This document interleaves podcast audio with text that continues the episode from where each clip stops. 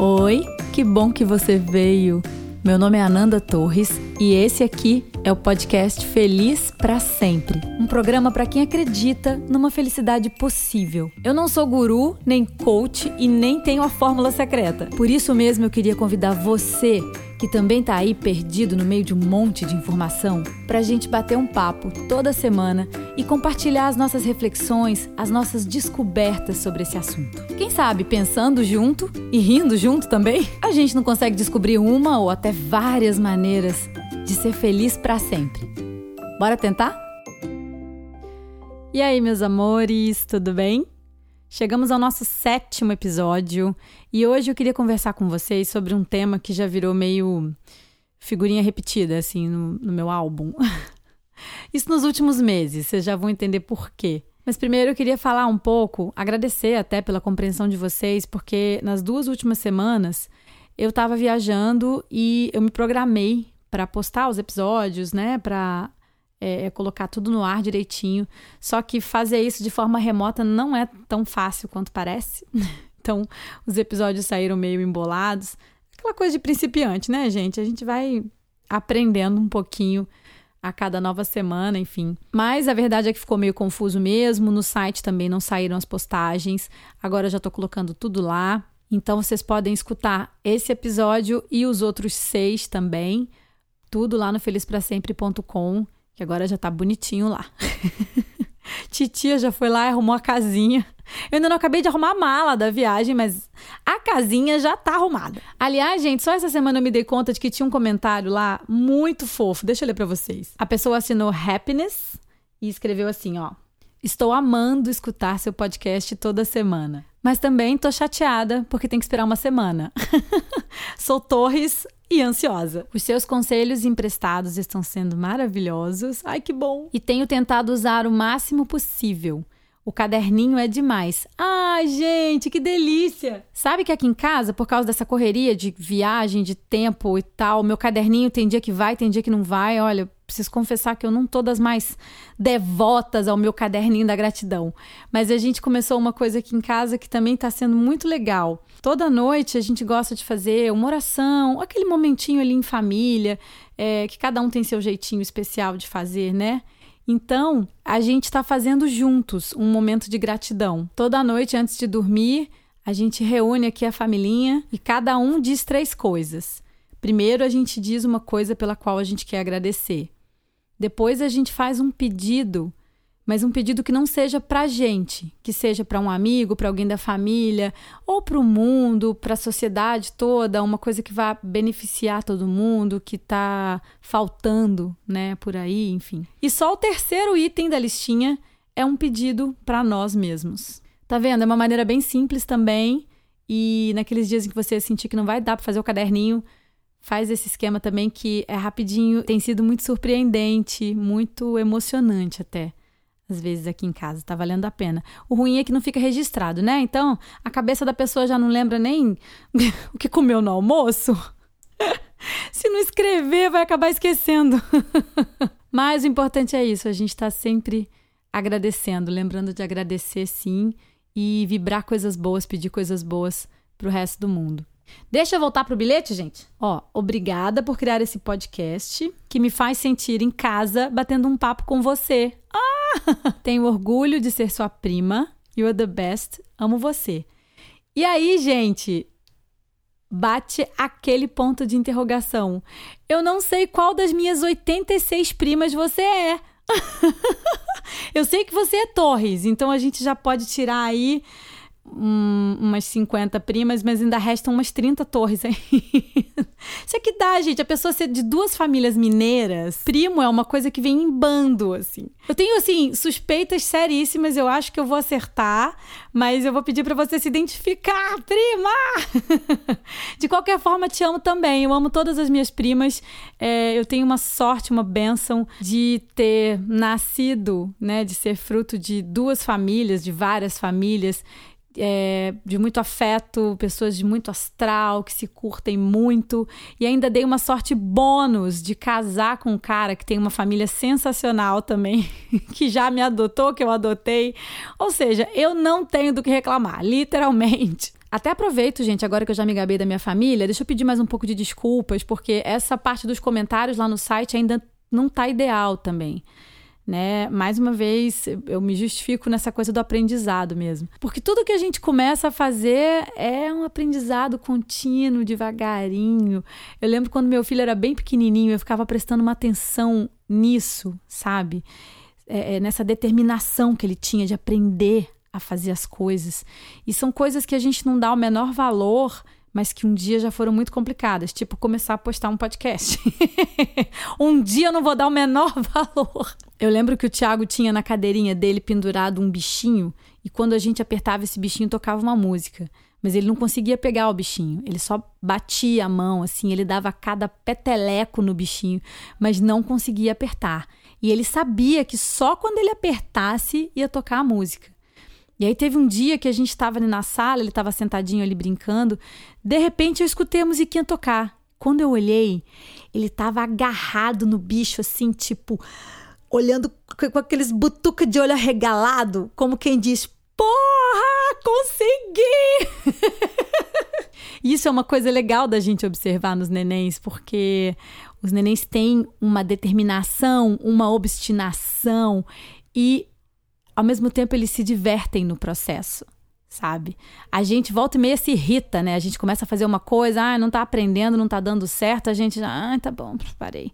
Eu queria saber em que momento da vida que a gente perde essa capacidade que os nenéns têm de não desistir, de ficar ali persistindo e se divertir no processo. Porque a verdade, a gente sabe, né, gente, é que a gente vai aprender para o resto da vida. Então, ficar desanimado só piora as coisas. A gente tem que tentar se divertir durante, porque esse tal de dia de saber tudo não vai rolar.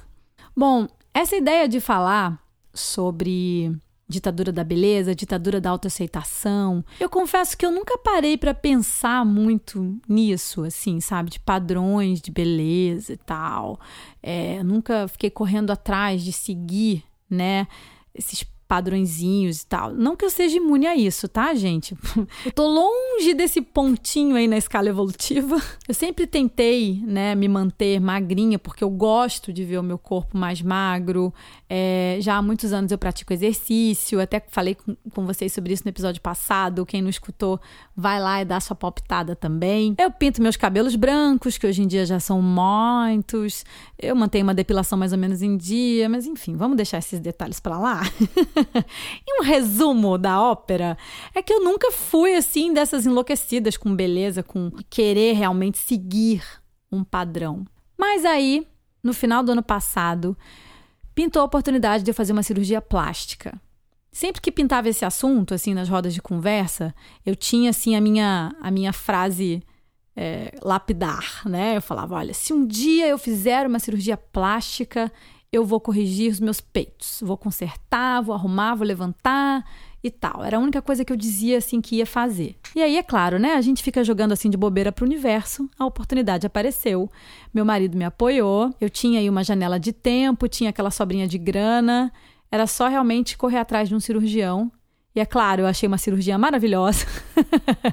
Quer dizer, foi tudo dando certo e quando eu vi, já estava lá no hospital com ela marcando já meu peito para fazer a cirurgia. Quer dizer, não deu para correr, para saltar fora, não tive nem desculpa. Em março desse ano, eu fiz a cirurgia de mastopexia, que é para levantar o peito, é, com colocação de prótese eu coloquei uma prótese pequena. Quem quiser ver, tá tudo lá no meu Instagram, gente. Eu mostro, quase que eu mostro os peitos. Só não mostro porque o Instagram, o Instagram não deixa. Mas enfim, dá pra ver um pouco do antes e depois e tal. E aí, quando a gente se propõe a fazer uma coisa desse tipo, né, a entrar na faca, né, por motivo algum, por pura estética, é nessa hora que a gente para mesmo para pensar sobre essa questão dos padrões. Tinha hora que eu parava e pensava assim: mas por que, que eu tô fazendo isso, gente? Eu vou entrar numa sala de cirurgia, vou tomar uma anestesia geral, vou ficar lá três horas e meia, vou colocar um corpo estranho para dentro do meu corpo e, e, enfim, vou enfrentar uma recuperação que eu sei que não vai ser fácil. Pra quê? E ao mesmo tempo, tinha horas que eu parava, me olhava no espelho E realmente eu não gostava daquele peito do jeito que tava. E as pessoas diziam: "Mas só você que vê". Sabe, você, seu marido, ele não tá reclamando, tá tudo certo e tal. Então, assim, por que que isso é tão importante? Por que que é necessário? Olha, depois de fritar muito a minha cabeça com relação a isso, a resposta é: eu não sei. Não sei por que que é necessário. Mas também não sei por que que não é necessário. E aí, no meio de toda essa fritação de miolo, algumas semanas depois da cirurgia, eu li um artigo da Marina Caruso na revista Ela, que sai aqui no Rio de Janeiro pelo jornal Globo ela conseguiu colocar em palavras toda essa minha fritura, assim, tudo isso que eu vinha pensando meses e meses atrás. Não que tenha vindo uma resposta pronta, mas a partir daquele dia eu comecei a entender melhor por que, que eu estava tão assim entre esses dois lados da moeda. O que ela dizia no artigo era uma coisa como é, a gente trocou a ditadura da beleza, né? Alguns anos atrás, nossa, as blogueiras fitness maravilhosas e gostosas e receitinhas fantásticas e você tinha que ter aquele corpo, aquele manequim, aquele cabelo, aquele sorriso. Isso causou um desespero na mulherada, porque qualquer uma que não se encaixasse naquele caminhozinho ali, nossa, tava ferrada. ou ia correndo para faca, ou ia correndo para depressão, enfim. Era essa ditadura dos padrões de peso, de cabelo, de beleza, de moda e tal. E nos últimos anos, o que a gente notou foi uma coisa diferente. Começou a se propagar uma ideia mais voltada para a questão da autoestima e tal, muito bacana, né? As atrizes começaram a postar fotos mostrando seus pneuzinhos, se expondo em situações sem maquiagem, sabe? Sem uma produção e tal. Isso foi tudo muito legal, até que de repente a nossa balança desandou, ups, e a gente, claro, descambou para o polo oposto. Agora a gente vive em outra ditadura, que é a ditadura da autoaceitação. Por que será, né, gente, que a gente não consegue viver no equilíbrio ali no meio termo? Mas o fato é esse: hoje em dia você é obrigado a se aceitar. Para as mulheres, então, isso é muito pesado, porque eu conheço mulheres que eu sei que não estão satisfeitas com o seu corpo, com a sua aparência ou várias coisas da sua vida, mas é, nem admitem isso publicamente, porque hoje em dia ficou feio você não se aceitar como você é. Se você não aceita o seu peito caído, você é uma ingrata. Imagina, como assim? Né? Seu peito caiu, é da natureza. Olha, você amamentou seu filho, que maravilhoso. Você tem que aceitar isso do jeito que é. E se eu não aceitar? Ah, mas eu sou gordinha, eu sou assim mesmo, não sei o quê. E sai dessa coisa de tentar ter o corpo da Gisele Bündchen que você não vai ter mesmo e tal. E se eu quiser ter? Sabe? Mas hoje em dia a gente é obrigado mesmo a se olhar no espelho e se achar bonito. E aí a gente cai na armadilha de fazer de conta que está se aceitando, quando na verdade está se acomodando a coisas que a gente acha que não vai, não vai conseguir fazer nada para mudar. Eu li uma frase uma vez que falava era bem bem direto e reto nesse ponto assim. A acomodação às vezes se disfarça de autoaceitação. É bom sempre estar atento. Aí eu postei pela primeira vez eu recebi uma chuva de haters, assim. Claro, meus haters são uns fofos, tá? Porque a maioria dos meus seguidores são meus amigos mesmo. Então eles foram super sutis, mas o fato é que rolou um, uma raivinha, assim. E aí eu mergulhei mais fundo ainda nessa conversa e quis trazer aqui pro podcast também, porque eu acho que a felicidade da gente passa pela satisfação com o que se é. Então, assim, a gente tem que buscar a nossa verdade, tem que buscar é, a nossa natureza, tem que se amar, sim, mas eu acho que se tem coisas em você que você não gosta e que é possível mudar ou é possível atenuar, e você tem condições de fazer isso, você não precisa se negar. Foi nesse lugar que eu me encontrei por causa dessa questão aí da, da cirurgia plástica. Porque as pessoas iam me dizer: ah, mas você não precisava fazer, seus peitos eram bonitinhos, você não precisava fazer. E aí eu disse: ah, não precisava mesmo, mas eu tive vontade e eu fiz. E isso gerou uma série de conflitos dentro de mim, assim, principalmente logo depois da cirurgia. Não quero desanimar ninguém que tenha vontade de fazer uma, uma cirurgia, uma, uma mastopexia, alguma coisa nos seios, mas é uma recuperação bem chata, bem lenta. Se você tem vontade de fazer alguma cirurgia plástica, enfim, até se você quiser conversar mais especificamente sobre isso, coisas que eu não sei se eu vou ter coragem de dizer aqui, até porque eu não quero te desanimar, de verdade. Mas é, me procura. Me procura no anandatorres.com, no felizprasempre.com, nas minhas redes sociais e a gente bate um papo, toma até um café. Mas dentre outras coisas, é, teve dias em que eu olhava o meu curativo, olhava o peito inchado, aqueles pontos e tal, um monte de ponto, e eu tinha vontade de pedir desculpas pro meu corpo pelo que eu tinha feito. Eu me sentia tão é, obrigada a me aceitar do jeito que eu era que era como se eu tivesse agredido o meu corpo, que ele não merecesse aquilo que eu tinha feito a ele. Porque realmente é um, é um processo hard mesmo, são muitos pontos, a recuperação demora. Até hoje, essa semana fez cinco meses já da minha cirurgia e eu tenho a, a, a, parte de ombros, de costas ainda muito a alongar, porque fica tudo bastante encurtado. É, Agora eu tô começando a deitar de bruços na cama devagarinho. E aí, quando eu conto essas coisas, as pessoas perguntam: ai, mas você se arrependeu de fazer a cirurgia? Eu falo: não, não é que eu tenha me arrependido. Só que esse processo todo me fez pensar até onde a gente pode, deve ir, até, até onde a gente quer ir para estar mais satisfeita com o que a gente é. Que eu fiz só uma cirurgia, tem mulheres que fazem 10, 15 e que tratam isso como se fosse assim, uma limpeza de pele, tipo, ah, eu vou ali trocar minha prótese, essa tá meio pequena, vou botar uma maior, vou dar uma mexida, não sei o quê. Fala, é, é engraçado que fala esse termo, né? Ah, eu vou dar uma mexida. Como assim dar uma mexida, gente? Uma mexida de anestesia geral, três horas, meses de recuperação. Quer dizer, é um negócio muito sério, sabe? Eu acho que, mais uma vez é o que eu falo, é a questão dos extremos, né? A gente não pode nem pro lado extremo de não, não vou fazer nada, meu corpo é assim mesmo, eu vou aceitar e pronto, não vou fazer. Também não pode ir pro outro extremo de ah, eu vou mexer aqui, vou mexer ali, vou mexer acolá, se retocar toda só por diversão porque aí vira uma, uma agressão mesmo ao corpo. Aí eu acho que não precisa. Hoje em dia eu já tô muito mais acostumada, assim, com os meus peitos novos. É todo um processo de você se reconectar com o seu corpo é um corpo que eu vi de um jeito durante 42 anos e de repente você olha a sua silhueta, você se olha nua na frente de um espelho.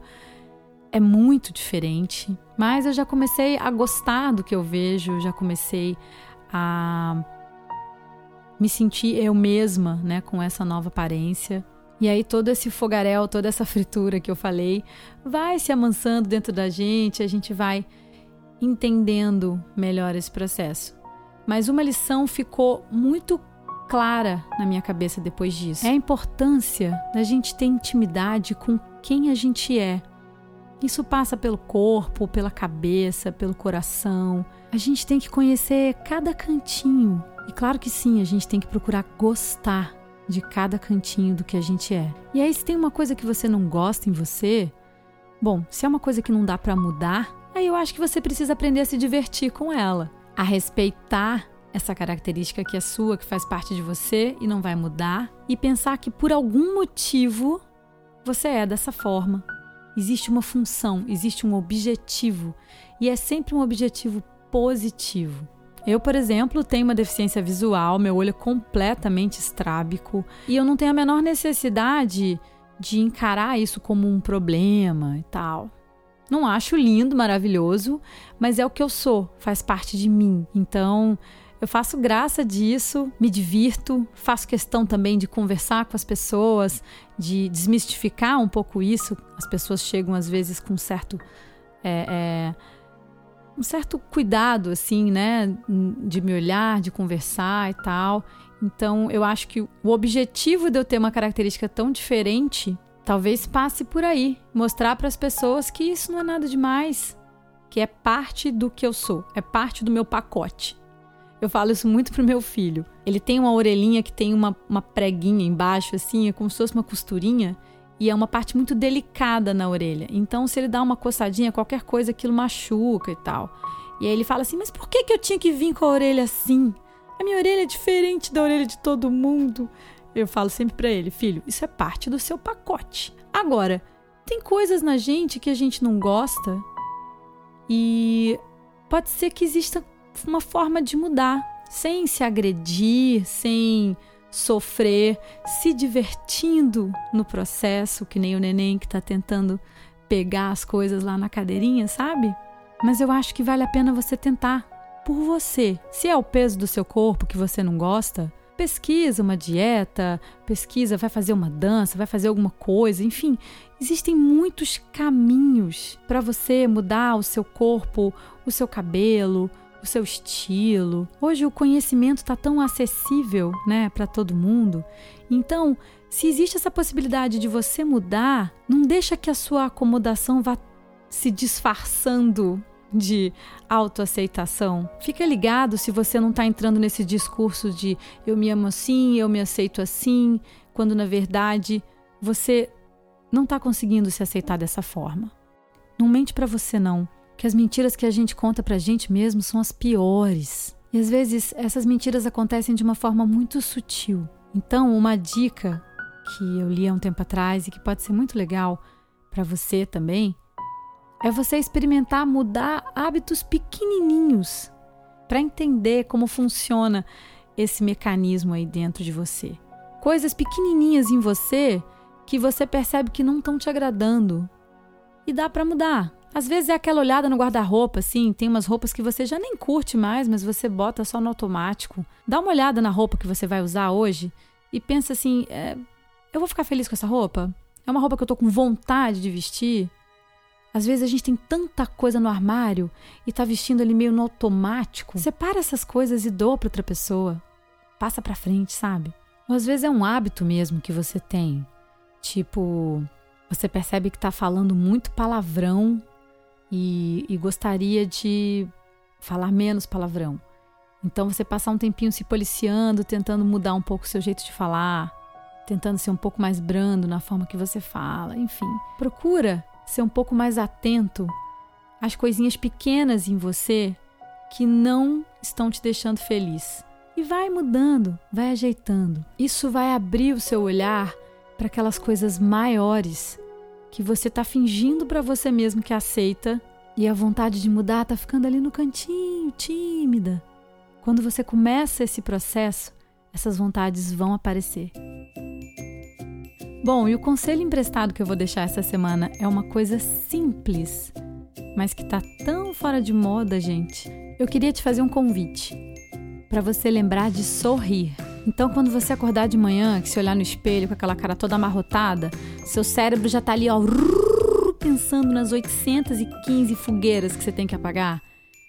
Para 5 segundos, se olha no espelho e dá um sorriso para você. Você começa por você. E aí, durante o dia, todo mundo que você encontrar, em vez de só dar aquele bom dia meio qualquer coisa, assim, dá um sorriso também. Mesmo que a pessoa nem perceba, mas deixa um sorriso de presente para ela. Ou então, quando você se lembrar de uma coisa legal na rua, dá um sorriso. Ou então, quando tiver vindo aquele pensamento meio pesado, sabe? Ai, quando a cabeça vai querendo dar um curto, para, abre um sorriso. Pode ser que você seja interpretada como a maluca do seu bairro, sinto muito, mas pode ser também que você seja vista como fonte de alegria, de felicidade. Olha que coisa boa! O seu sorriso não custa nada para você e pode deixar o seu dia e de outras pessoas muito mais feliz. Um beijo grande para você, ótimo final de semana. Obrigada, minha prima e todos vocês que estão me acompanhando aqui. Estou muito feliz. Esse episódio do Feliz para Sempre tá acabando. Mas eu espero, e espero mesmo, que pelo menos uma palavrinha do que foi dito aqui tenha chegado aí, no seu coração, e tenha feito você refletir sobre a sua felicidade possível. A música que eu criei para ser a trilha sonora desse episódio de hoje já tá lá no felizprasempre.com e também tem um espaço para você deixar recado, contar suas histórias e dar sugestões para o podcast. Eu vou ficar mais feliz ainda se você passar lá e mandar um alô. Um beijo grande, até semana que vem e o mais importante, nunca deixe de procurar por aquilo que faz você feliz de verdade.